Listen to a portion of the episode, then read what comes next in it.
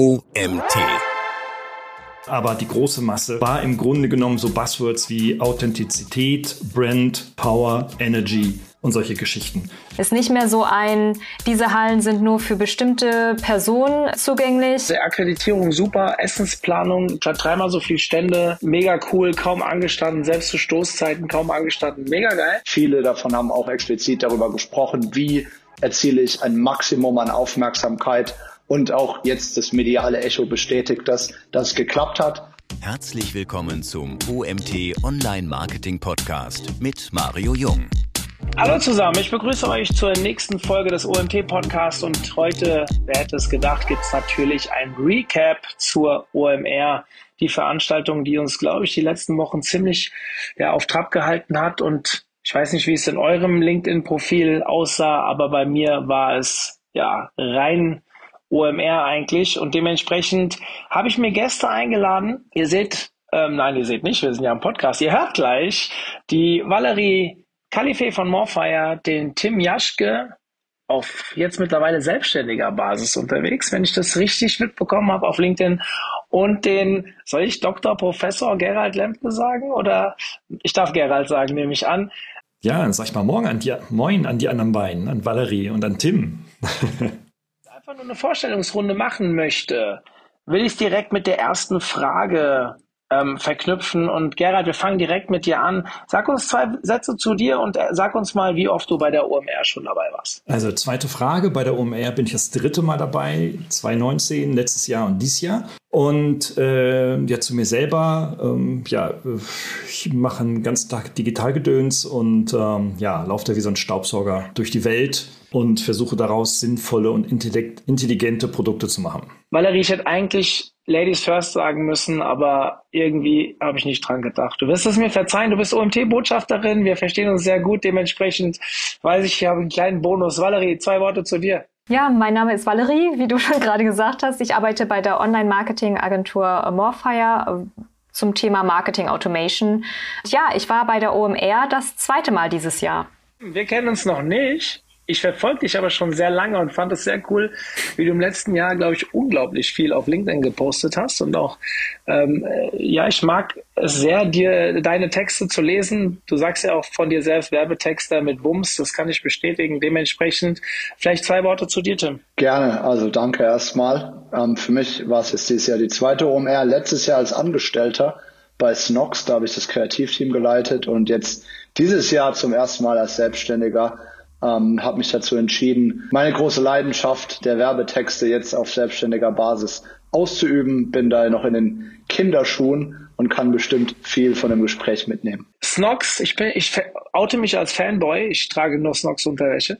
Ähm, seitdem ich Johannes im Podcast hatte, ich auch. Ich wusste, dass das Snox-Team immer sehr präsent war auf LinkedIn und teilweise auch die Dienstleister immer die Cases bringen konnten. Und da kann man so unglaublich viel lernen. Dementsprechend ähm, ist das bei mir sehr präsent geworden alles. Tim, ich bleibe jetzt direkt mal bei dir mit der nächsten Frage. Für unsere Zuhörer war mir wichtig, jetzt herauszustellen, dass ich hier keine Leute dabei habe, die nur einmal bei der OMR waren, so dass wir auch ein bisschen vergleichen können ähm, und dass wir es auch einordnen können, wie ihr vielleicht gleich Positives, aber auch Negatives ähm, äh, zutage bringt. Die Frage an dich, vorab, was hat dich dieses Jahr und gezielt dieses Jahr am meisten beeindruckt und was war dein persönliches Highlight? Am meisten hat mich tatsächlich beeindruckt, was erst nach der OMR kam, nämlich dieses wahnsinnige mediale Echo, das übergeschwappt ist in den Mainstream.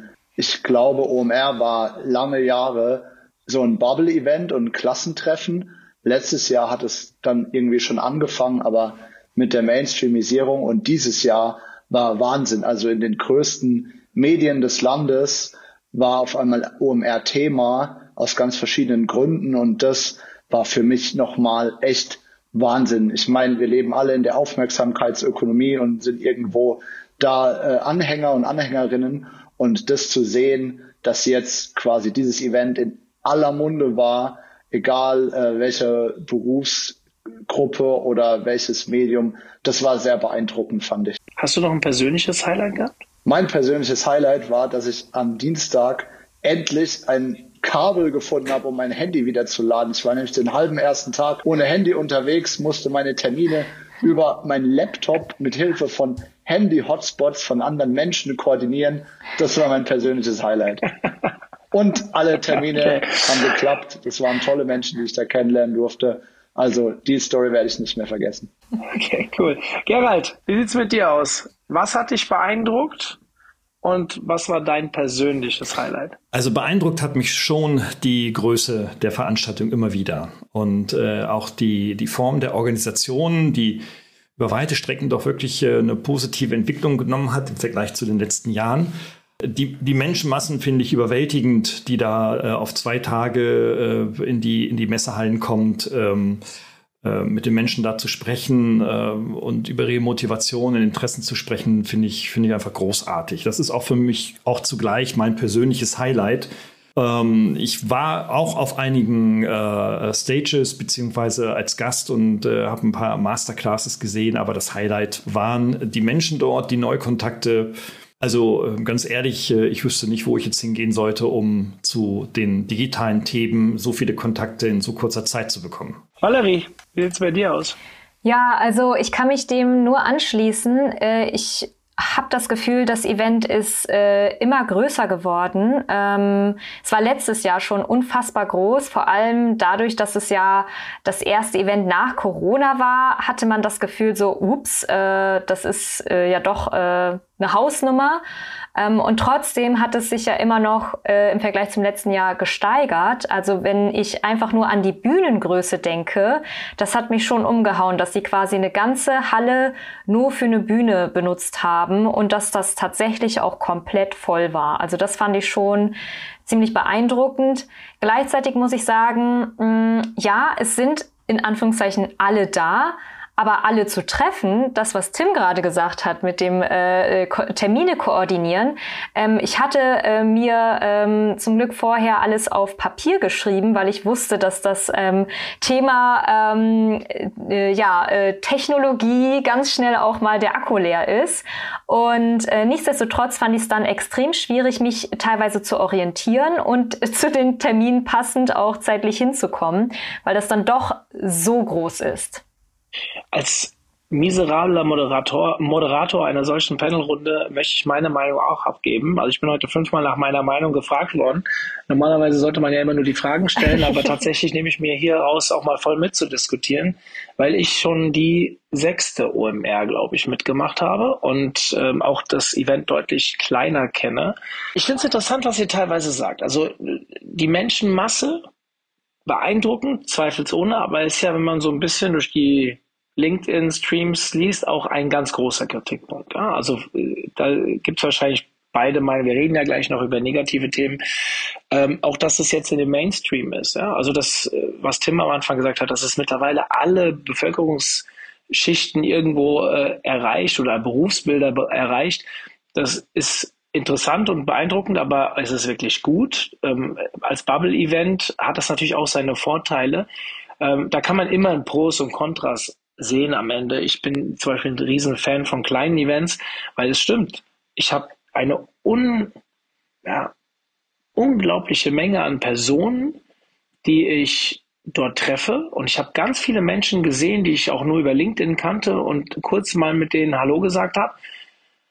Aber ich hatte gefühlt viel weniger qualitativ gute Gespräche, weil ich immer nur kurz welche Leute gesehen habe. Und wenn ich auf einer kleinen Konferenz bin, vertiefe ich das meistens viel mehr, wo ich dann zum Beispiel so wie unser Clubtreffen am Vorabend, Valerie, du warst auch da, ähm, das Gefühl habe, dass ich da viel bessere Gespräche geführt habe, außer die Termine, mit denen ich mich verabredet habe. Natürlich, für die habe ich mir auch eine gewisse Zeit einberaumt deswegen bin ich da total unentschieden. Ich bin bei Gerald, dass ich sage, boah, ist Wahnsinn, was hier passiert. Auf der anderen Seite habe ich auch diesen ne negativen Aspekt. Wenn ich jetzt aber aus meiner Sicht sage, was hat mich wirklich tief beeindruckt, dann komme ich als Eventveranstalter jetzt mal nicht als Online-Marketer und sage, die Konferenz hat enorm viel aus dem letzten Jahr gelernt, was zum Beispiel Staubildungen angeht. Also dadurch, dass sie die Straße gesperrt haben, andere Laufwege hatten, hat man einfach viel weniger Zeit verloren und gefühlt, auch wenn immer noch Termine ausgefallen sind, weil man es nicht rechtzeitig geschafft haben, war es viel weniger als im Jahr davor. Da musste ich viel mehr Termine absagen. Ähm, das hat mich beeindruckt, dass man gelernt hat. ich hoffe, dass man für nächstes Jahr wieder lernt, weil nämlich durch bestimmte Dinge wieder neue Probleme entstanden sind. Und da bin ich sehr, sehr gespannt, weil mit den Daten, die dort gesammelt werden, allein durch dieses Payless ähm, bezahlen, kann man ja gerade solche Strecken, wie sich Menschen bewegen und so weiter, super gut analysieren. Muss man auch können. Aber ich glaube, dass man, und wir werden wieder nächstes Jahr ein ähnlich großes Event, egal wie viel wir es kritisieren, erleben, meiner Meinung nach. Ähm, bin ich sehr gespannt, wie Sie darauf reagieren werden im, im, im Nachgang. Mein persönliches Highlight, ich glaube, das kann ich nicht sagen. Ich habe einen Kontakt gemacht, der mich beruflich dermaßen weiterbringt, ähm, dass ich aber hier an der Stelle leider noch nicht vermelden kann und das ist auch noch nicht äh, spruchreif. Das tut mir leid. Ähm, ansonsten, äh, ja, wir hatten unseren ersten Stand, auch wenn es nur ein Tisch an einem Stand war. Ähm, es war sicherlich auch nicht alles positiv, weil wir untergegangen sind neben dieser phänomenalen Marke Salesforce, die ich wirklich sehr gut finde, also auch wie die Jungs auftreten und alle gedacht haben, wir gehören zu deren Team, aber es war trotzdem für uns auch ein Anlaufpunkt und dementsprechend ähm, war das sehr cool. Ja, ähm, Valerie, ich bleib bei dir. Hast du Ziele gehabt und wenn ja, hast du sie erreicht? Ja, und ich möchte tatsächlich auch noch eine Sache zu dem sagen, was du gerade gesagt hast. Das passt also sehr gut. Gerne. Was ich extrem schlau fand, was eventuell dann auch künftig noch andere machen werden, ist ein äh, Event, auf dem Event. Also ähm, Adrian von Tante E, der hat zum Beispiel ein E-Commerce Meetup äh, veranstaltet ähm, auf der OMR, also kein Side-Event, sondern einfach 16 Uhr. Wir kennen das alle. Äh, man äh, läuft kreuz und quer durch die Hallen, man findet sich nicht und weiß nicht wo und wie ähm, und hat dann gesagt, hey, alle, die irgendwie im E-Commerce ähm, ja, äh, arbeiten. Wir treffen uns an dem Funkturm um 16 Uhr am ersten Tag und dann ist man da tatsächlich mal lang gegangen und hat echt, äh, wenn man die, die Gespräche gelauscht äh, hat, tatsächlich viele aus dem Bereich auch äh, finden können, was ich extrem äh, clever fand. Ähm, für mich persönlich äh, als Ziel auf der Messe hatte ich äh, nicht das Thema Weiterbildung, weil ich finde, dass es viel zu groß und viel zu breit ist, um das tatsächlich dort ähm, ja, äh, wahrzunehmen. Dafür passen tatsächlich eher kleinere Events, wie du äh, eben auch schon gesagt hattest. Mein äh, erstes Ziel war ähm, Partnertreffen, Kundentreffen, äh, Menschentreffen, die ich sonst nur auf LinkedIn kenne. Und das hat sich tatsächlich dann auch, ähm, also das habe ich dann auch tatsächlich erreicht. Aber ich glaube, wenn man sich noch weitere Ziele steckt, ähm, wird es extrem schwierig aufgrund der Größe. Kannst du schon abschätzen, wie es für euch als Standbetreiber war? War das ein Erfolg, Sibern? Also da muss ich tatsächlich sagen, da bin ich noch etwas zwiegespalten. Ähm, ich war ja nicht direkt am Stand, ähm, so dass ich das gar nicht so sehr aus deren Perspektive betrachten kann. Ähm, Im Vergleich zum letzten Jahr, wo ja auch äh, die Expo und die Stages äh, gemischt waren, war definitiv mehr Traffic, ähm, auch schon am ersten Tag vorhanden. Überraschend fanden wir, ähm, wir waren nämlich in der kleineren ähm, Expo-Halle, wo ich selber gedacht habe, hm, also eigentlich, wenn hier jemand hinkommt, dann muss derjenige hier wirklich etwas suchen, weil ohne irgendeinen tatsächlichen, ähm, ohne einen tatsächlichen Plan kommt man nicht einfach so vorbei. Ähm, das war äh, letztes Jahr etwas anders und dementsprechend hatte ich dort das Gefühl, dass wir mehr Laufkundschaft hatten. Kann aber auch sein, dass es dieses Jahr dafür qualitativ hochwertigeren ähm, äh, Kontakte gab oder Leads gab, weil eben, wie gesagt, ähm, da die gezielte Suche dann auch stattgefunden hat nach dem Stand. Von daher kann ich dir leider noch gar nicht äh, konkret sagen, wie da, ob das besser oder schlechter war. Auch hier als, als Veranstalter gesprochen wieder. Ich habe mich, wir haben ja viele unserer Kunden, die auch dort Stände hatten, ähm, ich habe mich ganz gezielt am Mittwochnachmittag, wenn es dann bei denen auch ruhiger wurde und die dann auch nicht, äh, ich wollte denen ja nicht die Arbeitszeit klauen, ja, aber wenn ich dann äh, gemerkt habe, die sind jetzt bei denen ist ein bisschen ruhiger, habe ich die mal gezielt gefragt, wie der Erfolg war und waren bestimmt 15 Stände, die ich da abgefragt habe. Und da kann man schon unisono sagen, dass es ein positives Feedback gab. Teilweise sprach man von erfolgreichster OMR äh, schlechthin. Die meisten berufen es darauf, dass durch die neue Preispolitik die äh, günstigen 40-Euro-Tickets-Besitzer äh, nicht mehr da waren. Wobei ich das total schwierig finde, weil ja trotzdem zehntausende Tickets über die Expo-Stände auch kostenfrei rausgegeben wurden, wobei die ja dann wieder gewählt, ausgewählt werden. Was halt wirklich fehlt, sind die Personen, die für 39 Euro sich selbst ein Ticket leisten, weil sie keine größere Zahlungsbereitschaft haben. Die Frage ist, wie viel macht das aus? Ja? Grundsätzlich war aber das Feedback, ich habe nur einen Stand gehabt, der auch in der kleinen Halle stand, der wirklich gesagt hat, wir haben viel weniger gemacht als letztes Jahr und der Rest war alles sehr, sehr positiv. Ähm, da werde ich schon mal ein bisschen tiefer in die Analyse gehen. Ist auch für mich natürlich als Tischstandbetreiber, wie ich es jetzt mal nenne. Wir überlegen ja auch, ob wir nächstes Jahr mehr machen und ob wir größer reingehen. Dasselbe hatte ich übrigens bei der Demexco, das Feedback. Auch dort war nach der langen Corona-Pause das Feedback viel positiver als die Jahre davor. Fand ich auch sehr spannend, weil wir immer alle sagen, die Mexiko ist am Aussterben. Ähm, kann man, glaube ich, nicht behaupten nach dem Feedback vom letzten Mal. Aber wir wollen heute nicht über die Mexiko reden. Dafür haben wir eine eigene Recap gemacht, wo wir auch darüber gesprochen haben. Ähm, Gerald, du hattest keinen Stand irgendwie. Du warst unterwegs, wenn ich das, glaube ich, gelesen habe. Ähm, bist du mit einem Ziel hingegangen und wenn ja, hast du das Ziel erreicht?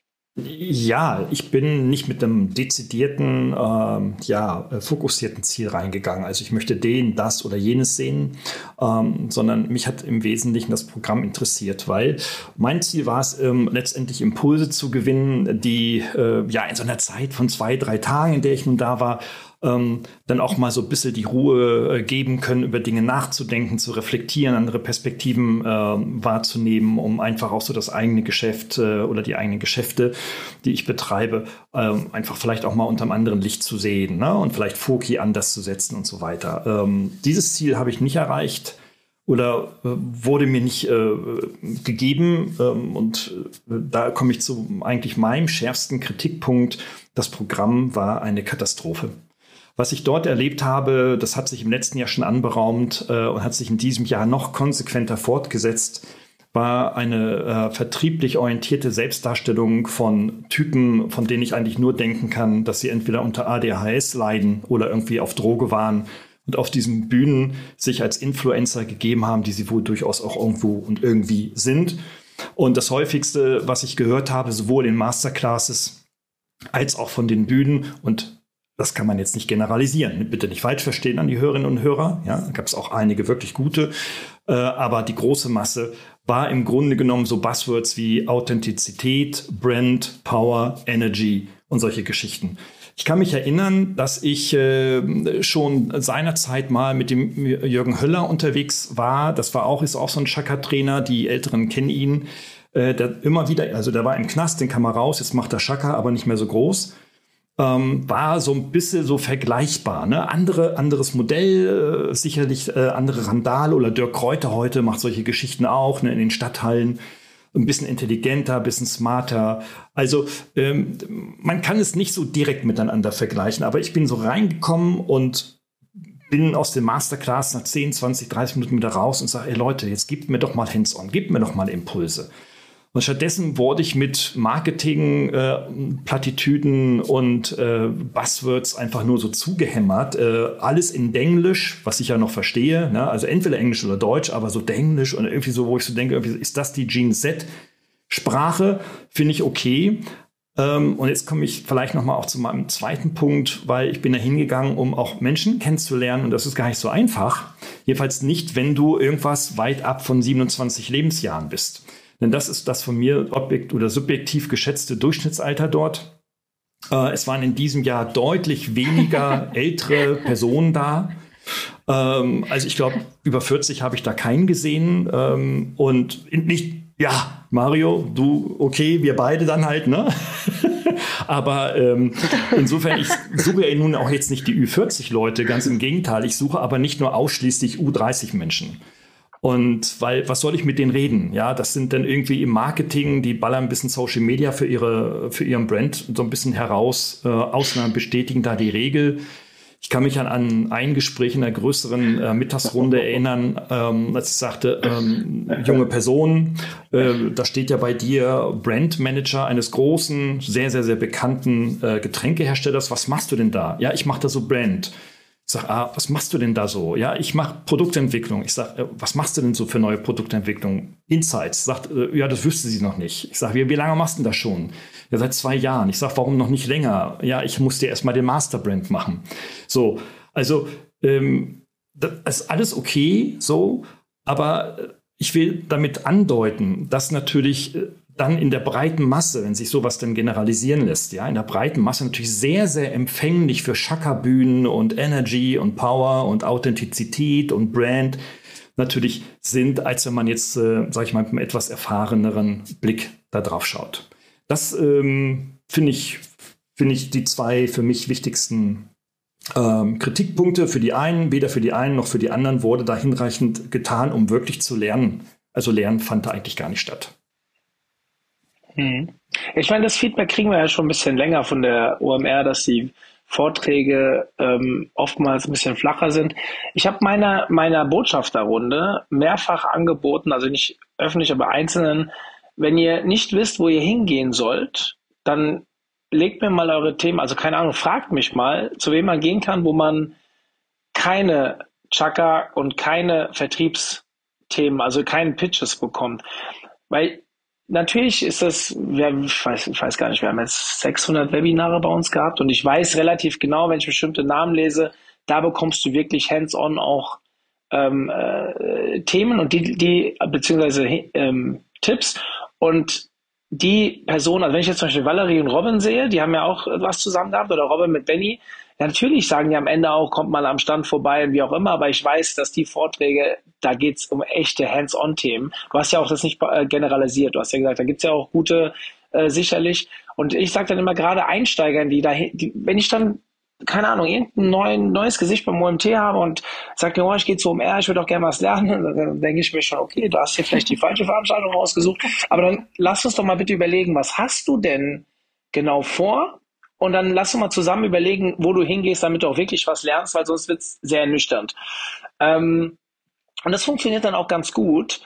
Ähm, was ich zum Beispiel mache, ich, also ich gehe sowieso auf Konferenzen kaum noch, um Vorträge zu hören, weil mir die Gespräche zwischendrin viel mehr Input und Impulse, wie du es eben genannt hast, geben, als die Vorträge. Bei der OMR gibt es für mich eine Ausnahme. Und das ist immer die Keynote von Philipp.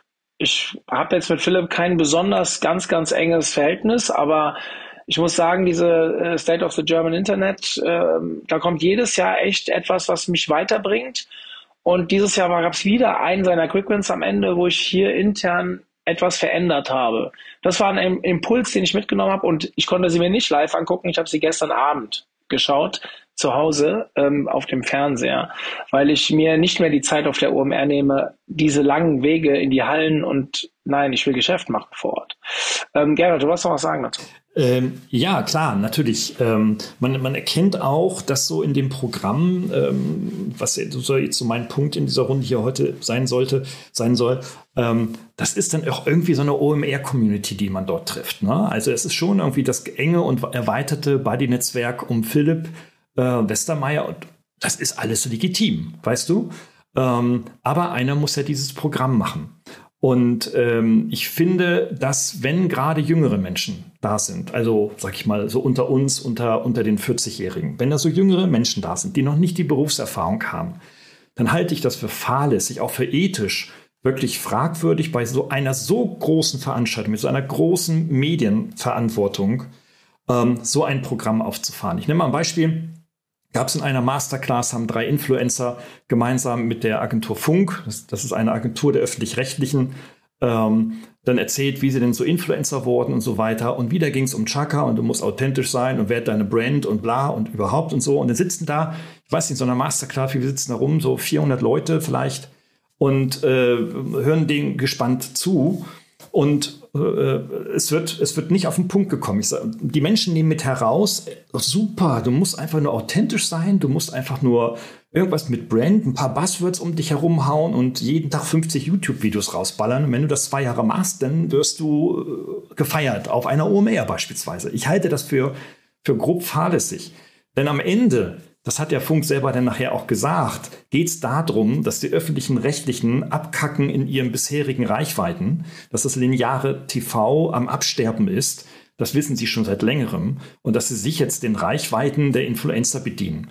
Ja? Und dafür und mit denen dann Geschäft machen. Die werden quasi eingekauft, um für die öffentlichen Rechtlichen dann quasi diese Reichweite einzuspülen. Und darüber muss man sprechen. Ich, mir fehlt es wirklich so an, an Kritik, ähm, um gerade jetzt so jüngere Menschen, die eben noch nicht die Berufserfahrung haben können, äh, viel digital mündiger zu machen und ihnen mehr Informationen an die Hand zu geben, damit sie klugere und smartere Entscheidungen treffen können, außer irgendwie einem Parfüm-Influencer denn auf den Lappen zu gehen und sich dazu belustigen. Also wir nehmen mit, Tim, ich komme gleich zu dir. Mich interessiert natürlich auch noch, was dein Ziel war und ob du es erreicht hast. Ähm, über die negativen Themen, da haben wir nachher noch Zeit, auch ein bisschen drüber uns auszutauschen. Das haben wir jetzt schon ein bisschen was vorweggenommen, aber da gibt es ja auch noch ein paar mehr Sachen bestimmt. Wobei ich ja nicht so von negativen Themen, ich will ja Verbesserungsvorschläge mitgeben. Ja? Also ich mag ja die OMR auch und habe ja auch eine gewisse Sympathie ähm, den, den ähm, Personen, die das organisieren und ich kenne auch deren Leid. Bei so einer, also ich wollte keine 70.000 Mann Messe organisieren, aber wir wollen am Ende ja auch ein paar Verbesserungsvorschläge mitgeben und das, was Gerald eben gesagt hat, ist sicherlich nicht ganz von der Hand zu weisen. Was nehmen wir mit? Verbesserungsvorschläge, mehr auf Qualität zu achten, vielleicht mehr Guidelines einzuziehen. Ähm, äh, ja, keine Ahnung. Was mich gewundert hat, war zum Beispiel, dass die Education-Bühne die letztes Jahr noch da war, dieses Jahr nicht da war. Und da habe ich echt geile Vorträge letztes Jahr gehört. Also drei Stück und so viel, drei Vorträge schaue ich ja meistens schon gar nicht bei einer Konferenz. Ich war überrascht, dass mich da überhaupt drei Vorträge hingezogen haben.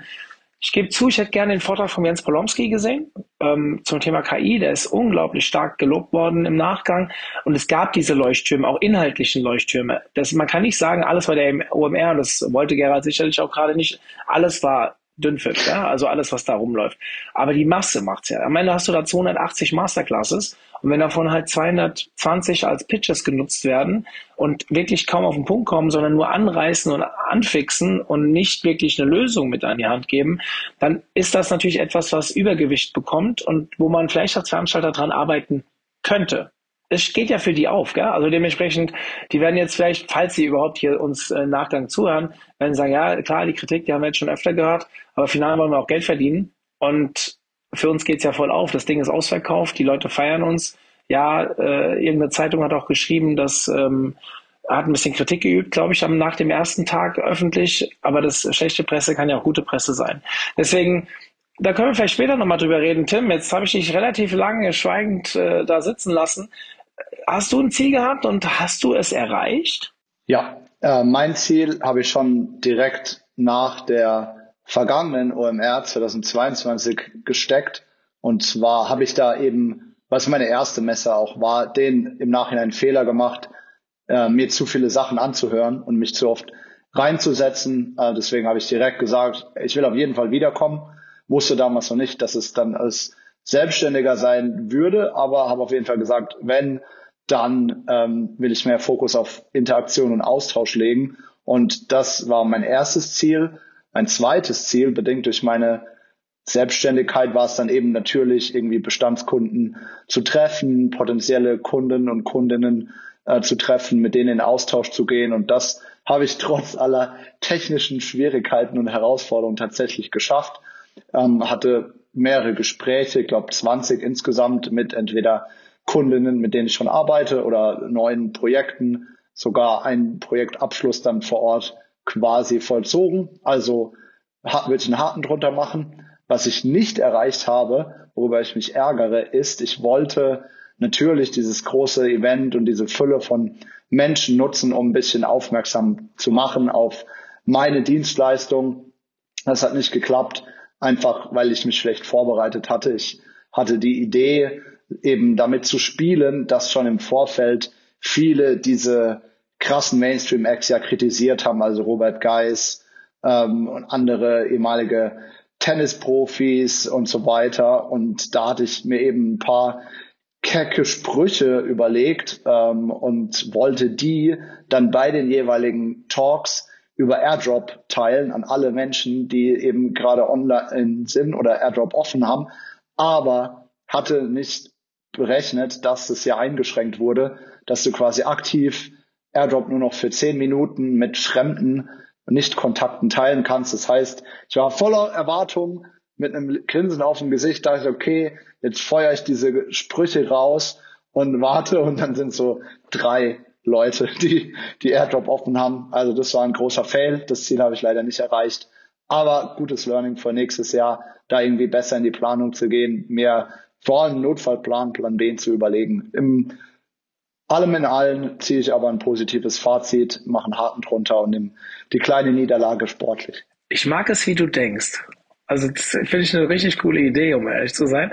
Ähm, ich glaube, ein Fazit kann es auch sein, ähm, ich finde es wichtig, dass wir Negatives und Positives aufdecken, um vielleicht auch die Leute, die uns jetzt zuhören, das sind ja dann auch äh, äh, tatsächlich ein paar tausend, die jetzt hier im Nachgang zuhören, ähm, also hoffe ich zumindest, wenn es die Zahlen sind wie sonst auch immer, werden es wahrscheinlich ein paar tausend sein, ähm, dass sie natürlich was für sich rausziehen, aber für mich so ein Fazit ist, per se nicht auf die OMR zu gehen, das zu boykottieren, das ist ja auch falsch. Ja? Also das kann man drüber nachdenken, wenn man jetzt vielleicht mit Nachhaltigkeitsthemen äh, seine Probleme hat. Das war, wenn ich so den Abbau beobachtet habe am Tag nach der OMR, das hatte viel mit viel zu tun, aber nicht unbedingt mit Nachhaltigkeit. Ähm, aber man sollte halt wissen, wie man so ein Event nutzt und seine Ziele sich setzen, so wie man das ja bei jeder Marketingstrategie auch macht, ja, also Ziele setzen und versuchen Ziele zu verfolgen. Ähm, und für mich ist zum Beispiel auch ein Punkt, ich mag kleine Konferenzen mehr, weil ich in intensiveren Austausch komme, aber tatsächlich bietet mir so eine Konferenz die Möglichkeit, Kontakte, auch gerne intensiv, wenn ich mich mit denen verabrede, in breiterer Masse, also in, in was ich, wenn eine SEO-Konferenz gehe, treffe ich halt nur SEOs. Hier kann ich mich mit allen Themen irgendwo beschäftigen und ich habe natürlich die Möglichkeit, aufgrund der großen Ansammlung auch problemloser meine Termintimeline zu füllen, weil einfach viel mehr da sind. Das ist vielleicht auch ein Vorteil und wenn man das vorher weiß, dann das auch dementsprechend einschätzt. Ich gehe gar nicht mehr in Vorträge rein, weil ich weiß, ich kann mir eh alles später, äh, außer die Masterclasses, alles später äh, anschauen als OMT bzw. Agenturbesitzer komme ich eh in keine Masterclass rein. Mich will da keiner drin sehen, weil die verkaufen mir eh nichts. Ähm, das heißt, ich werde eh nur abgelehnt. Und das habe ich akzeptiert für mich. Heißt, ich gehe aus Fortbildungsgründen da nicht hin. Ich gehe dahin, um Menschen zu sehen. Und ich suche mir Menschen aus, die mir, und das Wort fand ich vorhin bei Gerald so toll, Impulse geben. Also wo ich einfach weiß, die sehen mich, die sagen, Mario, was ich dir die ganze Zeit schon mal sagen wollte beim OMT, das und das, das musst du mal so machen. Oder das musst du mal so machen. Das mache ich dann nicht alles so, ja, weil die haben ja auch einen ganz anderen, isolierteren Blick auf die Geschichte. Aber wie viele gute Impulse ich mitnehme, wo ich dann doch mal drüber nachdenke und vielleicht eigene Ideen entwickle, die die eigentlich gar nicht im Fokus oder mir gar nicht sagen wollten, aber die darauf basieren, entstehen. Ähm, mit diesem Ziel gehe ich dahin. Dieses Mal habe ich auch ein Umsatzziel gehabt, ja, tatsächlich. Wir sind ja ein Startup und wir müssen Geld verdienen und wir wollen ja irgendwann äh, auf eigenen Füßen stehen und dementsprechend habe ich mich natürlich gerade um unsere neuen Dienstleistungen wie den Agenturfinder, also die Agenturvermittlung und das Thema Recruiting gekümmert und das war auch sehr erfolgreich zum Glück. Ob ich meine Ziele erreicht habe, das sage ich euch in sechs Wochen. Ob die Leads dann auch performt haben. Aber ähm, das war auf jeden Fall gut. Impulse, mein Team hat immer Angst davor, weil ich komme da mit so vielen Ideen zurück. Das bedeutet unglaublich viel Arbeit und wir müssen immer neu priorisieren. Ähm, ja, und dann das Thema Fokus halten und so, das ist dann auch immer ein bisschen schwierig, weil ich, äh, ja, keine Ahnung, bin dann vielleicht auch ab und zu zu kreativ. Ähm, wenn ich jetzt, ihr wart alle letztes Jahr da, richtig? Tim, ich bleib bei dir. Ganz konkret, was war besser als im Vorjahr oder was war schlechter? Besser war definitiv der Ablauf vom ähm, Akkreditieren bis, de, also oh, das ja. war eine Katastrophe in 2022, wo die Leute schon abgefuckt haben, bevor das Ding überhaupt losgegangen ist. Das äh, fand ich sehr schwierig 2022. Dieses Jahr, meine persönliche Erfahrung war, super entspannt. Ich kam montags an, bin direkt dorthin gegangen. Es ging 1A ganz schnell und unkompliziert. Das fand ich toll gelöst, viel besser. Und ähm, auch vor Ort hatte ich das Gefühl, sie, klar, sie kannten jetzt den Andrang an Menschen von 2022 und haben aber auch echt reagiert, haben das besser gemacht mit dem Einlass vor Ort, die Leute, zumindest mit denen ich gesprochen habe, also die Angestellten, die Crewmitglieder, die waren besser gebrieft und konnten einem Auskünfte geben. Da hatte ich 2022 meine Probleme mit, weil ich dann, ich habe äh, zwischenzeitlich das Band irgendwie verloren oder so und das war ein großes Drama 2022. Äh, letztes, äh, dieses Jahr war es besser. Also da konnte ich mich an die wenden und ich habe auch von anderen gehört, die irgendwie kurzzeitig Struggle hatten, aber denen wurde da geholfen. Das finde ich toll. Ähm, dass man die Möglichkeit hatte, draußen alle Wege oder 90 Prozent der Wege zurückzulegen, fand ich auch super. Da muss ich sagen, letztes Jahr hatte ich keinen Bock mehr irgendwann und bin dann einfach draußen geblieben, weil ich diese stickigen Hallen nicht mehr ertragen habe. Und zwar dieses Jahr war das viel, viel besser. Also logistisch würde ich sagen, gelernt und verbessert, aufgebaut auf dem Feedback, das letztes Jahr so reinkam. Finde ich toll. Äh, was nicht meines Erachtens berücksichtigt wurde, war einerseits eben dieser fachliche Fokus oder fachliche Tiefe. Das war nämlich 2022 schon großer Kritikpunkt und dieses Jahr ist genau das gleiche wieder passiert. Also es wurde meines Erachtens nicht gewährleistet, dass eine gewisse Anzahl oder ein gewisser Prozentsatz an Vorträgen wirklich auf konkrete Tipps ausgelegt ist, was aus meiner Sicht als Veranstalter überhaupt kein Thema ist. Also welcher Speaker oder Speakerin wird dann sagen, nö, mache ich nicht, wenn du dem sagst, hey, wir wollen wirklich konkrete Tipps und äh, die soll, Leute sollen da rausgehen mit Mehrwert und nicht eben mit diesem Chaka-Gefühl, Gerald, wie du es beschrieben hast. Also ich finde, man kann da schon ein bisschen appellieren an die Speaker und Speakerinnen, die eine unglaubliche Bühne geboten werden, da den Fokus auf fachliche Tiefe zu legen. Ich finde, das sollte man nicht den Speakerinnen und Speakern selbst überlassen. Tatsächlich habe ich mal irgendwo ein, ein weiß nicht, so ein Wien Guidelines gesehen, dass es auch vorgegeben wird. Also soll tatsächlich, man soll auch auf inhaltliche Tiefe achten und ich habe irgendwas gelesen wie vermeiden Sie bitte zu lange Pitches oder irgend sowas. Das Problem ist, es wird halt nicht nachhaltig kontrolliert. Dadurch, dass die ja auch nicht aufgenommen werden und so weiter. Also tatsächlich, ich schaue mir, also ich schaue mir auch nicht jedes Webinar bei uns an, was ich nicht moderiert habe und auch nicht jeden Vortrag von der Konferenz, wo ich nicht anwesend war. Aber wir haben natürlich eine sehr stark funktionierende Community, auch eine, vor allem mit den Botschaftern, welche die uns sehr eng sind. Und wenn ich da irgendwo einen Wink bekomme, Mario, hier wurde zu viel gepitcht, bei uns ist Pitch-Verbot im Webinar. Also klar, man kann am Ende sagen, ähm, wo man gearbeitet hat und äh, bei einer Konferenz, wir können auch gerne nachher nochmal reden, das ist kein Problem, aber jetzt mit dem Angebot um die Ecke zu kommen oder äh, wirklich fünf Minuten lang zu pitchen, das ist bei uns nicht erlaubt. Das steht auch in den Guidelines und wenn das passiert, dann kriegt man kein Webinar mehr bei uns. Das ist dann einfach durch, das Thema.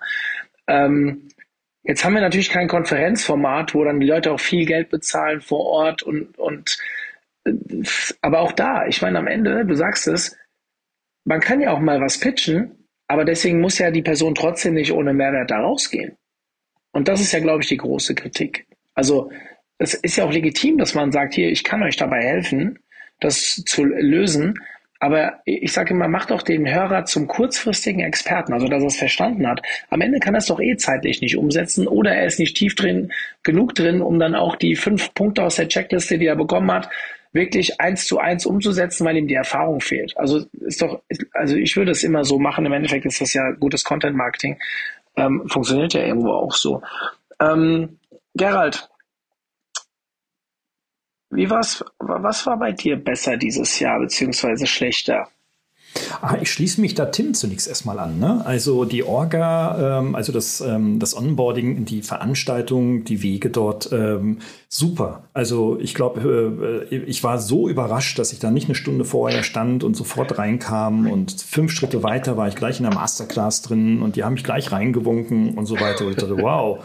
Also es war toll. Ich habe mich jetzt in den in den, auf dem Messegelände insgesamt doch wohlgefühlt. Das muss ich ganz, ganz ehrlich sagen. Also gibt's äh, keinen. Und die, die Menschen waren, das möchte ich ergänzen zu Tim noch, die Menschen waren außergewöhnlich freundlich, tiefenentspannt, wirklich vom Seeberger Nussverteiler-Team bis hin zu, ähm, zu den äh, Chuck Foods, die alle gut drauf waren. Also äh, jetzt nicht so auf Droge und Co., sondern einfach äh, gute Laune hatten bei Sonne als auch bei Regen am zweiten Tag. Also ich habe mich wirklich wohlgefühlt. Also ähm, als Organisator weiß ich nicht, ob man sowas managen kann, so eine gute Laune. Vielleicht tatsächlich dadurch, dass man äh, so sehr viel aus dem letzten Jahr gelernt hat. Also Hut ab an Philipp und Team. Ähm, wenn ihr das aktiv so wolltet, dann ist euch das auf jeden Fall gelungen. Deswegen werde ich auch nächstes Jahr wieder dabei sein und, und erwarte dieselbe Entspannung wieder. Ähm, ja, ansonsten die inhaltliche Tiefe, da möcht, möchte ich nochmal auch, auch betonen, es ist nicht einfach bei so einer Riesenveranstaltung. Ne? Und Mario, du machst ja auch sowas und ich mache auch sowas. Es ist nicht so einfach, die Leute zu qualifizieren und auszuwählen nach ihren Top 3 ähm, Hand-ons. Das ist nicht einfach. Das ist schon so. Aber ich habe den Eindruck, es mag vielleicht ein formelles Zulassungs- oder Bewerbungsverfahren für Speaker und Co. gegeben haben, aber da hat man nichts von gesehen. Also mal ganz ehrlich. Natürlich wird mit Prominamen wie Pamela Reif und, und äh, äh, Shepard Ferry und äh, wie sie alle heißen, Luisa Neubauer natürlich auch geworben. Und ja, solche Namen ziehen natürlich die Leute in die Hallen. Aber die waren ja eh schon krachenvoll. Ähm, ich finde, ähm, man, man sollte, äh, ich, ich, ich weiß es nicht. Also ich muss mir jetzt nicht den, den Kopf um, um Philipp machen. Ne? Ähm, das soll er mal selber mit seinem Team machen. Aber ich denke, man muss irgendwo eine Mischung hinkriegen, dass ich sagen kann, okay, in Halle B7, da sind Leute, die vordenken. Keine Schwätzer, keine Influencer, keine Vertreter, keine Berater, keine Agenturen, die irgendwas verticken wollen. So. Ähm, was im Übrigen, ich möchte Klammer auf, legitim ist, Klammer zu. Denn wenn ich als Agentur auflaufen würde, hätte ich diese Erwartung auch und würde vielleicht auch etwas anders reden. Aber dann würde ich, würde man Menschen dort hineinbekommen, die sagen, okay, ich gehöre vielleicht so irgendwie zu den Top 20 intellektuellen Prozent hier auf diesem Messegelände und die möchte ich bedienen, ja. Ähm, und nicht äh, à la Luisa Neubauer äh, ich schätze sie als Frau, als starke Langzeitstudentin, die äh, um Greta Thunberg äh, Bewegung und Rhetorik reinbringt und auch zum Nachdenken anregt, ohne Frage und äh, voller Wertschätzung. Ähm, aber äh, es ist dann auch eine müßige Diskussion, den Marketingleuten zu sagen, also denk mal um, aber ich fliege jetzt erst wieder nach Hause. Also ähm, das ist da, da ist so, da ist so die, die gelebte äh, Doppelmoral so richtig live äh, in der, auf der Conference Stage mit 8000 Leuten so richtig bewusst geworden. Und äh, ich, ich, ich, ich weiß nicht, vielleicht bin ich zu anspruchsvoll, wer weiß, keine Ahnung. Aber ich meine, ich setze mich ja dahin, ich sage, ich will Inspiration, hey, ich will ein paar coole Leute rechts, links mit denen quatschen, mal gucken, Kärtchen austauschen, schauen, was da so in. Ich habe ja keine großen Ziele gehabt aber ähm, so mit gelebter Doppelmoral und so weiter und inhaltlicher Oberflächlichkeit äh, und dann noch die, die, die Haufen schacker Leute, die denn da noch die Hallen rocken. Also habe ich persönlich ein absolutes Problem mit. Valerie, was war besser dieses Jahr als im letzten Jahr und was war schlechter? Also dieses Thema mit der, ganz kurz, der Tim hat ja vorhin auch schon gesagt, dass das inhaltliche Thema war ja auch letztes Jahr schon ein Kritikpunkt. Ich habe nur das Gefühl gehabt, es ist tatsächlich noch schlechter geworden. Also dadurch, dass die Education-Bühne abgebaut wurde, sicherlich wurden die teilweise auf andere Bühnen gelegt, aber es war schwerer, die natürlich dann auch zu identifizieren. Und ganz ehrlich, so eine Pamela Reif oder äh, Serena Williams, das, also für mich ist das ein, ein, eine super Werbung, um diese Bühnen zu meiden. Also ich, ich lerne dort nichts. Ich bin auch echt ein Catcher, ein mega echten Catcher-Fan gewesen, ja, also immer noch. Aber im Vortrag war ich nicht. Also das, das, da, da lerne ich nichts in dem Moment. Das, was ich von echten Catcher haben will, ist ähm, Fernsehen. Wenn ich Bock habe, lustig irgendwas zu gucken, dann gucke ich echten Catcher oder Quentin Tarantino. Bin ich leider kein Fan von, von seinen Filmen. Ähm, ich weiß, da stehe ich sehr viel alleine, aber äh, geht halt nicht an mich aber doch nicht auf der OMR oder ein Metallica-Chef oder äh, Frontsänger oder was er da auch immer war. Ich, ich bin kein Metallica-Fan, ich weiß nicht mal mehr, wie der Kerl heißt, aber ist auch egal, vor ein paar Jahren.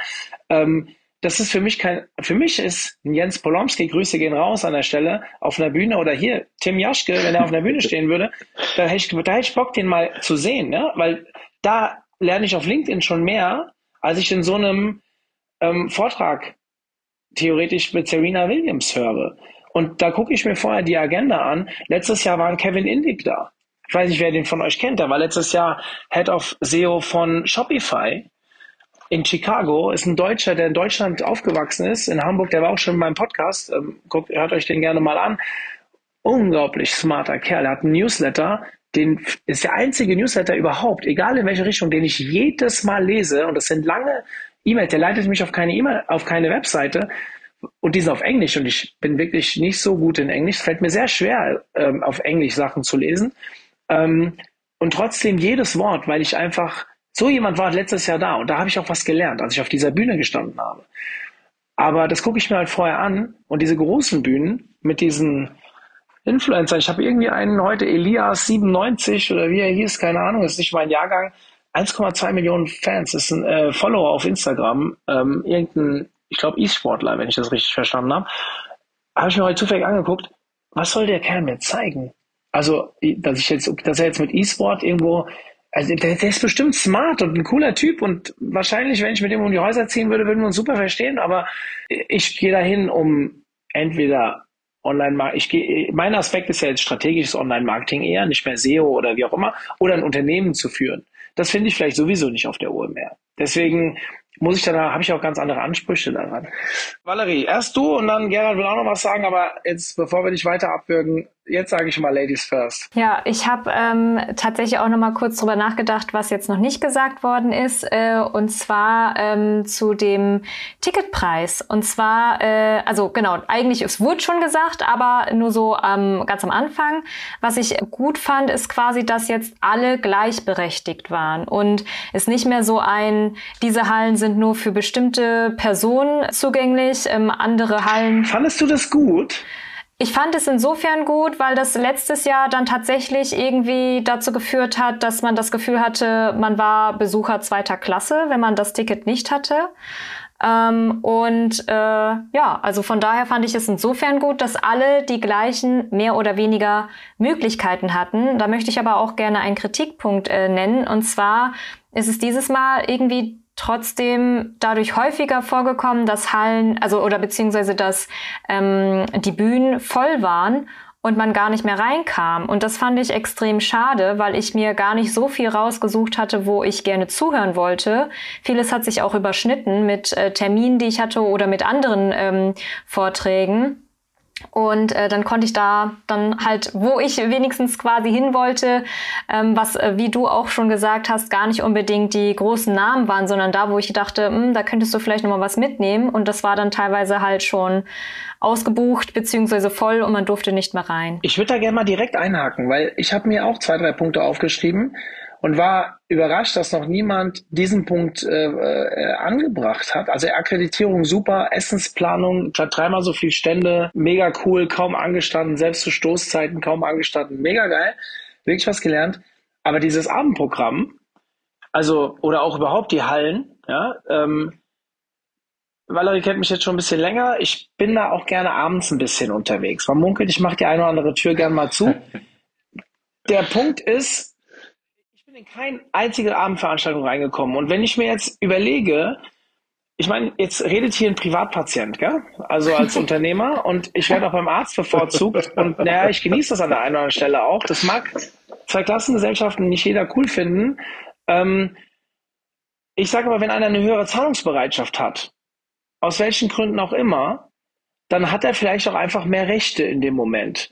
Oder seine Firma. Das, das, ich finde das gar nicht verkehrt. Im Gegenteil, ich bin jetzt hingekommen und, und sehe jetzt, gut, da haben ich, äh, keine Ahnung, gefühlte 10.000, 80 Euro Ticket gekauft.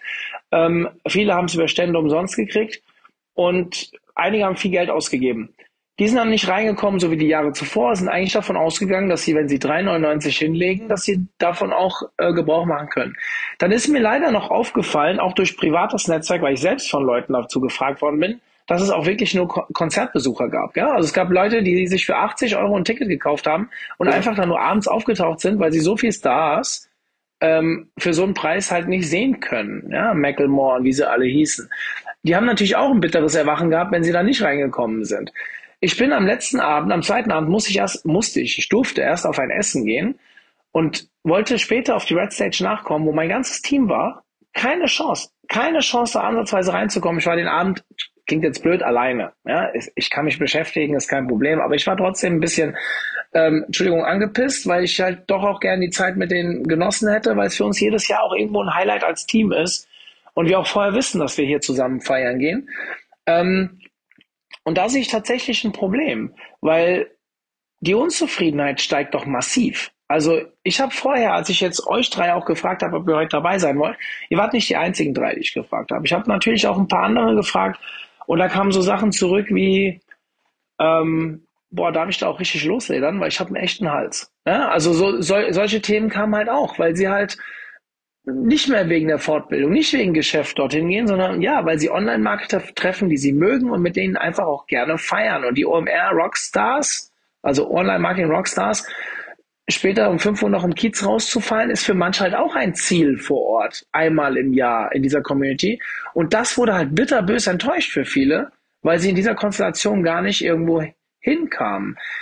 Ähm, deswegen finde ich persönlich, und sie haben ja die Preise für nächstes Jahr jetzt angehoben, aber wieder genauso gelassen, ähm, dass sie Einheitspreis für alle und wer halt nicht reinkommt. Was ich aber noch viel schlimmer fand, und da möchte ich jetzt drauf hinaus in dem Punkt, Dreiklassengesellschaft. Du hast die, die ein 399 Euro Ticket zahlen. Du hast die, die eingeladen werden oder letztes Jahr dann für 39 Euro rein durften und dieses Jahr dann ja ähm, Gut, die kamen ja dann gar nicht mehr, aber so konnte jeder theoretisch äh, äh, auch rein, die die vielleicht ein Expo-Ticket von einem äh, Kunden, äh, von einem äh, einer Agentur geschenkt bekommen haben oder wie auch immer. Aber was ist denn mit den Standbetreibern? Die zahlen richtig Kohle vor Ort ja, und unterstützen dieses Event. Und die gehen auch mit ihrem ganzen Team dahin und wollen vielleicht dann am Ende feiern, weil sie ja als Standbetreiber diese 399 Euro Tickets bekommen haben. Die müssen bis 18 Uhr am Stand stehen, müssen nicht, aber damit sich das Investment auch lohnt. Ich habe das gemacht mit meinem Team. Und dann wollten wir rüber und an diesem Mittwoch, ich laufe daran vorbei, ja, ich bin eh ins Messen gegangen, da standen einfach 8000 Leute vor mir, grob überschlagen. Ich wäre überhaupt nicht reingekommen, wenn ich meinen Stand zu ordnungsgemäßer Uhrzeit geschlossen hätte. Ja, auf der anderen Seite gab es mehr Standpartys und die waren auch cool und sind auch mein Favorit, jetzt mein persönlicher, weil es kleiner ist, ich kann mal schneller raus, rein, ich kann auf Toilette ohne mich acht Minuten durch eine Menge zu zwängen, um auf die andere Seite zu kommen. ähm, deswegen spreche ich jetzt nicht für mich. Ich weiß aber, dass andere gerne da reingegangen wären, es nicht konnten, weil denen ihr Arbeitgeber gesagt hat, ey, ihr müsst bis 18 Uhr halt Vollgas geben. Jetzt kann man wieder sagen, okay, Problem vom Arbeitgeber, Problem jedes Einzelnen und die OMR könnte sagen, scheiß drauf, wäre ich aber vorsichtig. Weil du hast die mit einer sehr hohen Zahlungsbereitschaft auch schon die letzten Jahre gehabt, eigentlich massiv verärgert. Zumindest zum großen Teil. Und ich glaube nicht, dass es nächstes Jahr einen Boomerang gibt. Ich glaube auch nicht, dass es übernächstes Jahr einen Boomerang gibt. Aber ich glaube, dass das sich per se zu einer größeren Unzufriedenheit entwickelt, was man in vielen Jahren stark spüren wird, ist meine Meinung. Ich glaube ja sowieso, dass Messemodelle auf Dauer sich äh, ausleben und outdaten und auch sowas wie die Rockstars ähm, mit Sensationspolitik. Ich meine, das sehen wir ja bei der Cebit und bei was weiß ich, was da alles gab. Aber ich glaube, dass das so schneller passiert. Und da wäre mein Wunsch gewesen, von mir aus lasst doch die 399 Euro Tickets. Jetzt haben sie es auf 499 Euro gesetzt. Aber ja, ich wäre hingegangen und hätte wieder ein zusätzliches Konzertticket verkauft. Also es wäre mein Aspekt. Das würden auch nicht alle gut finden. Weiß ich. Da wird es auch tausend Kritiker geben. Aber zumindestens weiß ich, für was ich bezahlt habe, bekomme ich auch. Und jetzt steht nur im Kleingedruckten Konzertbesuche nach Verfügbarkeit. Und dann stehe ich da und ich fühle mich dann, ich will nicht sagen, das Licht geführt, das geht zu weit. Also nein, das soll auch keiner von der OMR sagen, hier der Mario vom OMT sagt, er fühlt sich bei uns in das Licht gefühlt. Im Gegenteil, ich habe der OMR verdammt viel zu verdanken. Ich finde gut, was sie machen und äh, sage sogar eher cool, dass es euch gibt, weil ihr sensibilisiert auch den Markt für jeden anderen Eventveranstalter. Aber diesen Punkt, wenn wir etwas zum Verbessern mitgeben, jetzt habe ich ja die nächste Frage vorweggenommen, aber ähm, die, die übernächste, ähm, das hätte man anders machen können. Sorry, dass ich jetzt so lange ins Wort gefallen bin, Valerie. Und Gerhard, du wolltest ja auch noch was sagen, aber ähm, das war mir jetzt gerade sehr, sehr wichtig. Valerie, gab es noch irgendwas, was du besser oder schlechter fandest? Eine ganz kleine Kleinigkeit eigentlich nur, ähm, wie die mir noch aufgefallen ist. Äh, und das waren die Regenschirme an den Ausgängen. Also ähm, insofern, dass man tatsächlich einfach für den zweiten Tag daran gedacht hat, hey, ähm, es könnten ein paar Tropfen von oben runterkommen und dass die Leute die Wege außen auch immer noch nutzen, ähm, gab es da halt große Regenschirme, die dann auch fleißig genutzt worden sind. Aber ansonsten habt ihr eigentlich auch die schon alles letztes gesagt. Jahr. Nur man hat sie nicht gebraucht. Oh, dann habe ich das. Aber, aber, es ist eine, aber es ist eine mega smarte Idee. Also, äh, nein, stopp, Idee. Das ist eine Notwendigkeit, finde ich sogar, weil, ähm, dass sie da mitgedacht haben, wenn du im Freien laufen musst. Fand ich aber auch total cool, dass sie auch so offensichtlich da standen. Ähm, aber tatsächlich hat mir ein Mitarbeiter gesagt, dass die auch letztes Jahr vorbereitet hatten, nur da war es gefühlt 30 Grad und äh, waren halt nicht gebraucht. Gerald, du wolltest aber noch irgendwas loswerden. Ich hoffe, wir finden den Faden noch, zu dem du, du was sagen wolltest. Ja, ja, auf jeden Fall. Also erstmal möchte ich dir dabei pflichten, Mario. Ne? Also das mit den äh, mit den Ticketpreisen 3,99 und Konzertbesuchen, Abendprogramme und so weiter. Ich meine, hey Leute, also also wer denkt, wer denkt wirklich nur zwischen Tapete und Wand? Wenn ich 70.000 Leute da habe und sage ich mal geschätzt äh, vermutet 40.000 Tickets verkaufe und in einer Halle nur 8.000 rein können für das Abendprogramm, kann ich nicht überall draufschreiben, ihr dürft da alle rein. Das gibt ein Survival for the Fittest und das hat man abends gesehen. Die Leute haben davor schon ab 17 Uhr gecampt vor dem Eingang. Da waren die anderen noch nicht draußen. Danach war es ein unglaublich, äh, ein, ein Druck ohne Ende und so weiter. Und das hat mir dann wieder die Entspannung genommen, habe gesagt, okay, ich bin großer Jan Delay-Fan, äh, hätte ich gerne live gesehen, aber irgendwie sagte ich, nee, da gehst du jetzt weg. Du gehst in die Stadt Hamburger essen oder sowas, ja. Also wie kann man wirklich nur von Millimeter zu Millimeter denken? Das ist mir ein, eigentlich ein Rätsel bei so einer professionell durchgeführten und geplanten Geschichte. Verstehe ich nicht. Aber gut, müssen Sie selber entscheiden. Aber Leute, habt ihr, da möchte ich nochmal darauf verweisen, welchen Charakter diese OMR im letzten wie in diesem Jahr ganz besonders hatte. Da ist ein Typ aufgelaufen, den kennen viele, das ist der Jeremy Fragrance, glaube ich, so wird er ausgesprochen ich habe ja schon eine ganze Menge an, an Veranstaltungen und, und wirklich skurrilen Typen gesehen und ich muss zugeben, ich habe eine kleine Leidenschaft für skurrile Typen, die außerhalb des Mainstreams sind. Aber dieser Typ wird mir für den Rest meines Lebens als Symbol der OMR in Gedanken bleiben. Es ist ein, ein Parfüm-Influencer, der in den letzten Monaten brutalst, brutalst, wie kein anderer, durch die Decke geht und kommt auf die Bühne mit unglaublichem Schackergeschrei, mit einer mit einer, mit einem narzisstischen Gehabe und dann auch noch mit einer frauenfeindlichen Haltung, wo das Thema Nachhaltigkeit und bla bla bla und äh, ähm, dann auf der, auf der Agenda steht, wo ich so denke, irgendwie so, Leute, verbietet solche Typen.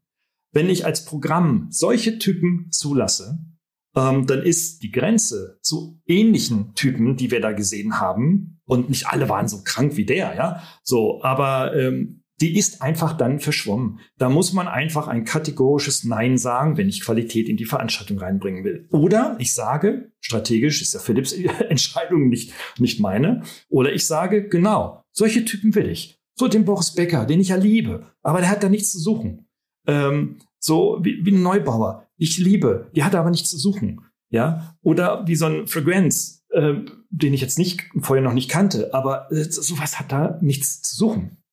Wenn ich sage aber, die sollen da rein, das soll eine Promi-Veranstaltung sein und ich ziehe den Leuten 500 Euro im nächsten Jahr aus der Tasche, damit die da so ein paar Promis sehen, dann muss ich sagen, Leute, bleibt zu Hause. Wirklich mache ich dann meine Sozialmedienkampagne. Leute, bleibt zu Hause, weil die Pfeifen, die könnt ihr im Internet jahrelang sehen. So viel Material ist da. Ja. Und nochmal zum Thema Head-on, äh, Hands-on. Äh, ich halte das für genauso wichtig. Das kann auch ein Impuls sein, wenn einer sagt, ich habe drei Tipps und so weiter und nicht alle funktionieren überall gleich, aber den, probier mal den aus. Aber es kann nicht sein, wenn einer sagt, okay, der Erfolg äh, in der authentischen Brand, im authentischen Brand-Marketing ist, dass du jeden Tag 20 TikTok-Videos hochlädst. Äh, äh, die, die Leute wissen ja gar nicht, was das bedeutet, 20 TikTok-Videos hochzuladen und zu produzieren. Das ist ja, das ist ja ein Fulltime-Job. Wirklich. Ich habe eine Serie pro Tag von acht Videos gemacht. Damit war ich den ganzen Tag beschäftigt und bin bis heute mit dem Schneiden beschäftigt auf dem Handy. Also Leute, wirklich. Also da muss man irgendwie, also ich, ich finde, man darf, man darf die Menschen nicht, also nicht verarschen. Nicht in einer Welt, in der wir die großen ökologischen und Nachhaltigkeitswerte irgendwie feiern, ja, uns aber dann auch noch dafür bezahlen, dass wir verarscht werden. Also sorry. Tim, hilf mir mal. Ich habe dich letzte, also ich verfolge dich schon sehr lange auf äh, LinkedIn. Du hast letztes Jahr jeden Tag einen Post gemacht? War das, war, war's doch du, oder? Und du hast äh, irgendwann auch berichtet, was es dir gebracht hat. Was mich jetzt viel mehr mal interessieren würde, wie viel Aufwand war das für dich pro Tag? Jemanden, dem ja Texten wahrscheinlich ein bisschen leichter fällt als anderen Menschen. Das würde mich jetzt wirklich mal interessieren, weil das ja im Kleinen nichts anderes ist, als mach mal 20 TikTok-Videos, ist eine ganz andere Nummer als Text schreiben, aber ähm, diese Konsequenz, die, also vielleicht mal als Hands-on hier jetzt einfach mal von dir deine Erfahrung von dem, was du da letztes Jahr gemacht hast. Irgendwie passt gerade für mich. Ja, ich habe äh, kurz zur Einordnung letztes Jahr 2022 über 500 LinkedIn-Beiträge veröffentlicht, also über einen pro Tag. Ähm, habt ihr auch ausgewertet teilweise, es war sehr spannend. Aber was ich sagen kann, ist, es hat sich gelohnt, definitiv in Form von Reichweite einerseits, aber auch Podcast-Einladungen, Speaker, Aufträgen, Kooperationen, damals auch in der Rolle von Snox noch äh, Kooperationen für die Brand, ähm, irgendwie Dienstleister, so, das hat sich gelohnt, definitiv. Aber was mir auch immer unglaublich wichtig ist, ist eben Erwartungsmanagement, das dem Gerald wahrscheinlich gefehlt hat in der einen oder anderen Masterclass oder Keynote. Ich sage ganz klar, es kostet mich 20 bis 25 Stunden die Woche, so eine Frequenz an den Tag zu legen auf LinkedIn. Und das, obwohl mir Texten, so wie du sagst, Mario, sehr liegt und ich das liebe und gerne mache. Dennoch sind es 20 bis 25 Stunden die Woche. Ich habe auch TikTok getestet. Ich habe im Januar oder Februar, ich glaube es war der Januar, jeden Tag ein Video hochgeladen auf TikTok und Instagram, also im äh, 916 Kurzvideo-Format. Und das hat mich pro Tag auch eine Stunde gekostet. Mit Drehen und Cutten und dann auf beiden Plattformen hochladen. Eine Stunde pro Tag, das heißt in der Woche sieben, lassen wir es mal acht Stunden sein. Klar, man wird dann irgendwann schneller, aber 20 Stunden, äh, 20 Videos pro Tag ist unrealistisch. Sehr unrealistisch. Ähm, wer smart ist, macht irgendwie dann Bulkproduktion und nimmt sich einen ganzen Tag. In dem kann er vielleicht vielleicht, wenn er gut ist oder sie, 15 oder 20 Videos aufnehmen, aber dann brauchst du Postproduktion, Veröffentlichung, also deswegen mag ich immer eben Leute, die nicht nur Tipps teilen, sondern auch Erwartungen managen und nicht äh, das so als easy darstellen. Und das sind eben die Leute, die dann irgendwie vortäuschen, ähm, es wäre so einfach und du kannst es einfach schaffen. Das geht dann oft einher, ja, mit diesem Shaka, ja, irgendwie just do it und einfach anfangen. Ja, wichtig und auch richtig anfangen.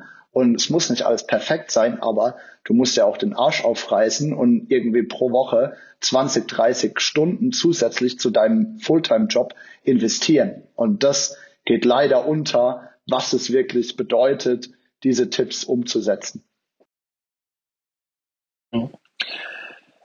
Ich habe noch zwei Punkte. Wir sind eigentlich schon voll über der Zeit und ähm, danke, dass ihr so ruhig immer weiter meine Fragen beantwortet. Ich habe trotzdem noch eigentlich zwei Dinge, die ich sehr kurz halten würde jetzt gerne. Also ich würde gerne jedem nicht mehr als eine halbe Minute Zeit geben dafür. Ähm, erste Frage, wenn du die, ich fange an, Gerald, mit dir. Wenn du die Veranstaltung Revue passieren lässt, was war das Thema, das die OMR am meisten bestimmt hat, was mir schwer fällt, bei einem inhaltlich nicht so starken Event. Aber ich möchte es gerne trotzdem ganz kurz. Was war für dich das Bestimmendste von dem, was du gesehen hast?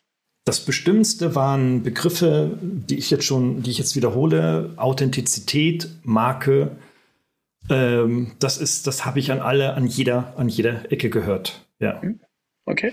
Ähm, und, und, und ob, ja, ob das, ob das, also gut, jetzt kann jeder sich darunter was vorstellen, sei authentisch und so weiter. Ich meine, ich finde das toll, wenn jemand authentisch sein darf und kann.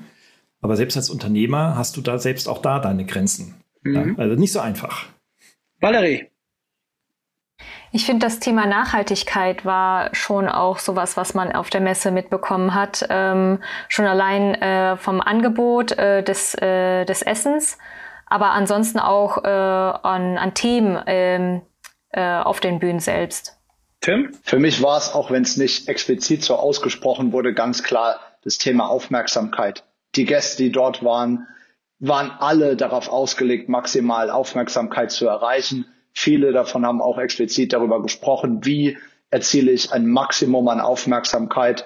Und auch jetzt das mediale Echo bestätigt, dass das geklappt hat. Aber weiß man eben nicht, ob jetzt die Mittel da die richtigen waren und auch die richtige Art von Aufmerksamkeit erzeugt wurde. Ich finde das ganz spannend, was ihr gerade gesagt habt, alle drei, weil ihr habt nämlich eine Sache nicht gesagt und damit was ganz Entscheidendes gesagt. Es klingt blöd, gell? Aber ich will euch sagen, was ich meine. Ihr habt alle nicht das Wort KI genannt. Und wenn ich auf Fachmessen gehe, aktuell, Konferenzen gehe aktuell, sehe ich an jeder Ecke KI-Vorträge. Und es wird immer wieder angebracht. Wir hatten einen überragenden KI-Vortrag von Jens Polomski, so wie ich das gehört habe. Ich habe ihn leider noch nicht gesehen, aber es wurde mir wirklich von allen Seiten bestätigt. Zeigt mir aber ganz klar, dass die Leute, die dort waren, ohne jetzt wieder zu generalisieren, es gab bestimmt auch in den Masterclasses ein paar Mal das Thema KI, aber es war nicht so präsent wie auf einer fachlich starken Messe oder Konferenz. Und wenn ich jetzt alleine in den Call for Paper reinschaue, äh, Achtung, Werbeeinblendung, bis 20.05. Call for Paper bei uns für die Konferenz, Werbeeinblendung aus. Ähm, wir nehmen dieses Jahr den, also wir unterteilen, bei uns läuft das ja so, dass man einen Call for Paper äh, seinen Vortrag eingibt und bei uns dürfen ja die, die ein Ticket gekauft haben, abstimmen, welcher Vortrag kommt. Also wir entscheiden das gar nicht selbst, bis auf ähm, die Mittagspausen. Äh, wir machen immer in der Mittagspause einen Act, den wir selbst bestimmen, plus die Website-Klinik am Ende. Wobei aber da auch die Seite, die angeschaut wird, auch ausgewählt wird von den Ticketbesitzern. Ähm, das heißt, wenn ich jetzt reinschaue, wir nehmen dieses Jahr die Kategorie KI mit auf, weil von denen, die jetzt eingereicht haben, ein unglaublich hoher Prozentsatz mit KI zu tun hat. Teilweise decken, doppeln sich leider auch die Themen. Das heißt, wir werden da nicht, wir werden ja nur einen dann reinlassen können. Aber ich kann jetzt schon sagen, ich befürchte, positiv gemeint, dass wir dieses Jahr einen Track machen werden von den drei, der irgendwie nur mit KI zu tun hat. KI für Social Media, KI für SEO, KI für Dings. Das geht mir teilweise schon zu weit in den Diskussionen. Ich kann es teilweise schon nicht mehr hören, aber es ist halt allgegenwärtig und wir, glaube ich, sind uns alle einig, dass es da bleiben wird. Bei Metaverse und so bin ich mir da nicht so sicher. Wer letzte Woche meinen Podcast gehört hat, oder was vorletzte Woche, ähm, der hat äh, rausgehört, dass der Hype vorbei ist. Also das sagt nicht, dass es weggeht. Gell? Metaverse bleibt wahrscheinlich und kommt auch noch. Aber dieser Hype, dass jeder darüber redet, ist schon wieder weg. KI ist gerade voll da. Und das hat mir in der Agenda komplett gefehlt. Was soll mir denn eine Serena Williams über KI erzählen? Oder wie auch immer. Und ich finde, das ist viel zu präsent, als dass ich das so außen vor lassen kann in meinen wichtigsten Speeches. Nochmal, ich habe mir nicht jede Class, mir nicht jede Masterclass-Titel, jeden Masterclass-Titel angeschaut und ich bin mir ziemlich sicher, dass mir Philipp sofort um die Ecke kommt, falls er die Planung mitgemacht hat und sagt, Mario, das hatten wir bei uns, das ist falsch, was du hier sagst. Aber es war nicht präsent. Es war auch medial von der OMR nicht präsent. Und deswegen ähm, fand ich das, was sie eben gesagt hat, krass bezeichnend, ähm, um so einen kleinen äh, Rückblick vielleicht auch auf, also weil ich ja von Revue passieren lassen gesprochen habe. Ähm, ich habe eine zweite Sache, wo ich euch auch bitten würde, einfach nur ganz kurz, ganz prägnant, was euch in den, in den Kopf kommt. Tipps für den Veranstalter. Also höre ich gerne mit meinen Recaps auf. Ich mache das eigentlich bei jeder Konferenz, wo ich bin, da ich so ein Recap mache. Tipps für den Veranstalter. Wir haben jetzt viel gehört, Inhalte, was sie auch gut gemacht haben mit, mit Logistik, aber vielleicht mit den Hallen. Wenn ihr jetzt ein, maximal zwei kurz gefasste Tipps habt für den Veranstalter, was ihr nächstes Jahr verbessern würdet, das muss auch nicht was Großes sein. Das kann auch nur eine ganz kleine Kleinigkeit sein. Valerie Ladies First, was wäre das?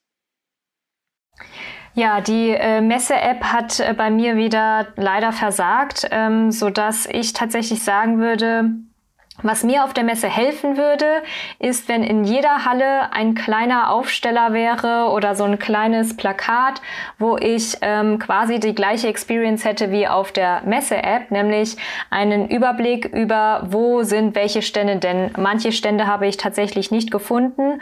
Und äh, falls es sowas gab, dann gab es das zumindest nicht groß genug, dass ich es äh, gesehen habe. Und äh, dementsprechend würde ich sagen, zurück zu dem ja, nicht unbedingt digitalen, weil es einem halt nicht hilft, wenn entweder der Akku äh, alle ist, das Kabel nicht da ist oder ähm, die App nicht funktioniert.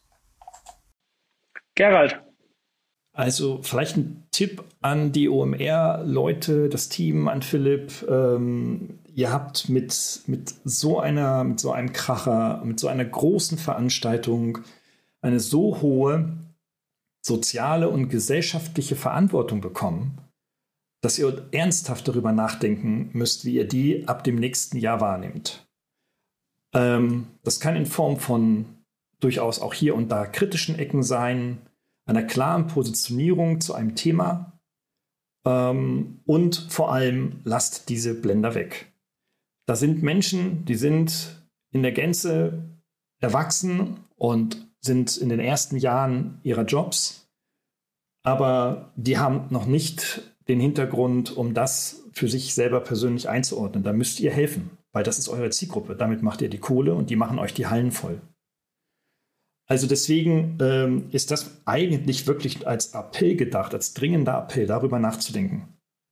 Wie sie es dann hinkriegen, das ist dann auch mal ein ganz anderes Thema, aber das würde ich mir wünschen.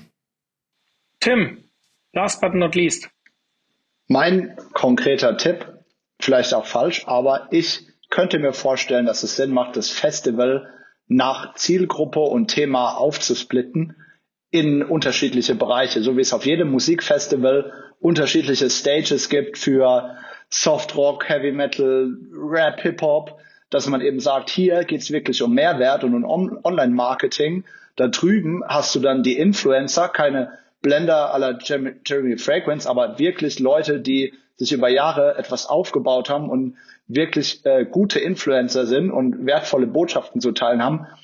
Und genau das hat man gesehen durch die Side-Events. Zum Beispiel war ich bei VCreate, äh, der TikTok Social Media Agentur vom Adil Spy und da gab es den ganzen Mittwoch echt thematisch gute Beiträge.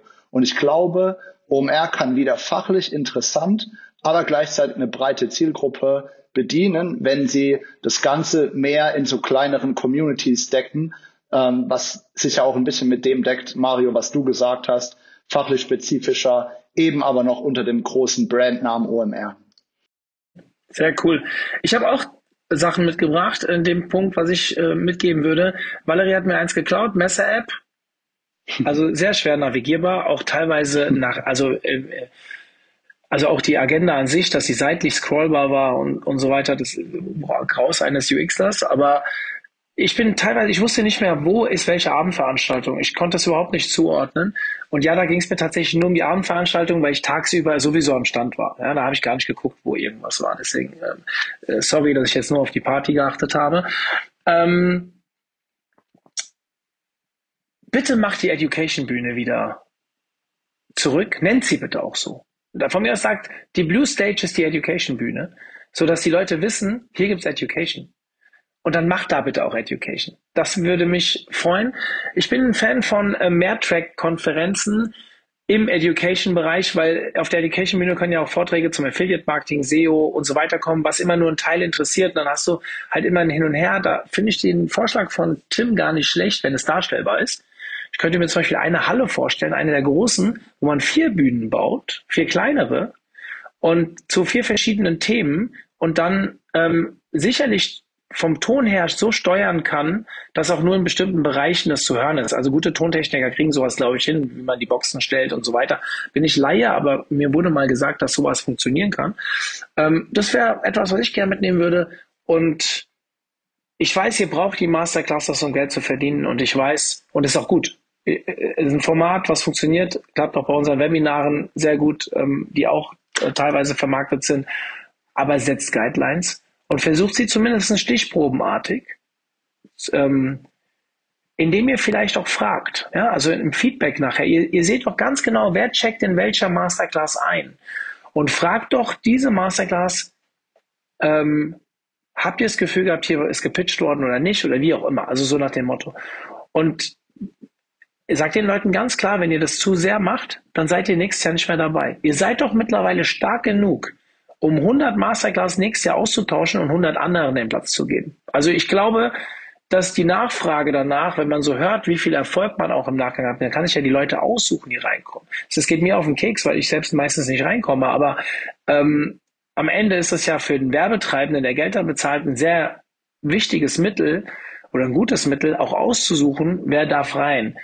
Gehe ich mit als Selbstveranstalter, der mit sowas Geld verdienen muss, auch wenn es mir persönlich nicht immer gefällt, aber gebt den Guidelines mit an die Hand. Sagt ihnen ganz genau, wie viel sie pitchen dürfen und wie viel nicht und kontrolliert es nachhaltig, indem ihr es öffentlich macht, was sie dürfen und was nicht, damit ihr auch das richtige Feedback bekommt, ist es passiert oder ist es nicht passiert. Ist ein wichtiger Schritt, auch ein großer Schritt, der auch zu ein bisschen Unmut bei den Werbetreibenden sorgen kann. Aber Google hat irgendwann mal, vielleicht mal zum Schluss, früher konnte man bei Google Ads Sachen einbuchen, die nichts mit dem Keyword zu tun hatten. Das ging früher, ja. Das war so eine, man hat extra Sachen eingebucht, damit man die Brand sieht, aber bitte keiner draufklickt, damit man kein Geld ausgibt. Das geht heute nicht mehr. Seit der Qualitätsfaktor dort so be berechnet wird, wie er jetzt berechnet wird, hat man, die haben die Marktmacht, selbst bei den Ads thematisch gute Sachen einspielen zu können, und auf die, Entschuldigung, Scheißwerbung zu verzichten, weil sie die Marktmacht haben und genug Leute haben, die dort einbuchen wollen, zumindest auf den meisten wichtigen Keywords, nehme ich das zumindest an. Es gibt bestimmt auch noch Lücken und weiße Flecken, aber äh, und das finde ich genau diese Entwicklung. Ihr seid als OMR, da bin ich bei Gerald, in einer Verantwortung. Und ich glaube, als großer Fan der OMR, ja, auch wenn viele immer denken, OMT wäre Konkurrenz, was habe ich denn für einen Konkurrenzanspruch gegenüber der OMR, die 70.000 Leute an einen Fleck bringen, ja, wo wir mit 700 Leuten rumarbeiten. Also sehe ich ja gar nicht. Ja? Also für jeden, der das hört, ich sehe mich nicht als Wettbewerber zur OMR. Ich sehe mich auch nicht als kleinen Bruder der OMR. Nein, ich bin, ich sehe mich als Fan der OMR, die ganz vieles richtig macht, aber im Detail auch besser werden könnte, wenn sie diese Dinge halt ähm, dann auch verfolgt und ähm, äh, durchsetzt. Und ich glaube, dass sie so stark sind, dass sie das auch durchsetzen können, problemlos. Und das würde ich mir wünschen. Da würde ich, keine Ahnung, ich, ich, ich habe ja mal so salopp gesagt, ich brauche mich dafür nicht. Ich würde mich gerne bereit erklären, in einem freiwilligen Ausschuss diese Stichproben mitzuerheben und zu machen und da eine Aufgabe zu übernehmen und die OMR besser zu machen, obwohl ich mir damit selbst ein bisschen ins Knie schieße, weil ich ja sage, wir sind eine Hands-on-Konferenz, kommt doch lieber zu uns, da kriegt ihr echte Tipps. Ähm, und trotzdem würde ich mich freuen, wenn wir zusammen, gemeinsam die OMR weiter, sensibilisieren, äh, weiter nutzen können, um den Markt zu sensibilisieren, indem wir sie besser machen, alle zusammen, was sie aber sicherlich auch alleine können. Okay, jetzt haben wir stark überzogen. Ich hoffe, liebe Hörer, ihr habt ein bisschen was mitgenommen. Es hat euch ein bisschen Spaß gemacht. Ich möchte Valerie, Tim und Gerald an der Stelle ein dickes Danke sagen, dass ihr euch so kurzfristig, ich habe ja gestern erst gefragt, euch Zeit genommen habt, mir hier Rede und Antwort zu stehen ähm, auch jetzt hier so lange. Wir sind jetzt hier, auch wenn das jetzt am Montag erst online geht, äh, bis halb sieben haben wir hier gesessen an einem Freitagabend. Also ich hoffe, ihr musstet wegen mir keine Verabredungen verschieben. Ähm, vielen lieben Dank, dass ihr da wart. Es hat mir viel Spaß gemacht und in diesem Sinne bis bald. Tschüss. Zum Abschluss der heutigen OMR Recap Podcast Folge der Hinweis auf unsere Konferenz. Echte Hands-on-Tipps www.omt.de slash Konferenz und alle, die bis zum 31.05. noch ein Ticket kaufen, bekommen nicht nur viele Hands-on-Tipps, sondern die können auch mit auswählen, welche Vorträge gezeigt werden. Die Abstimmung ist im Juni, also jeder, der bis zum 31.05. ein Ticket hat. Und ich hoffe, wir sehen uns dann live in Mainz am 13.10. in der Pyramide. Bis dann, euer Mario.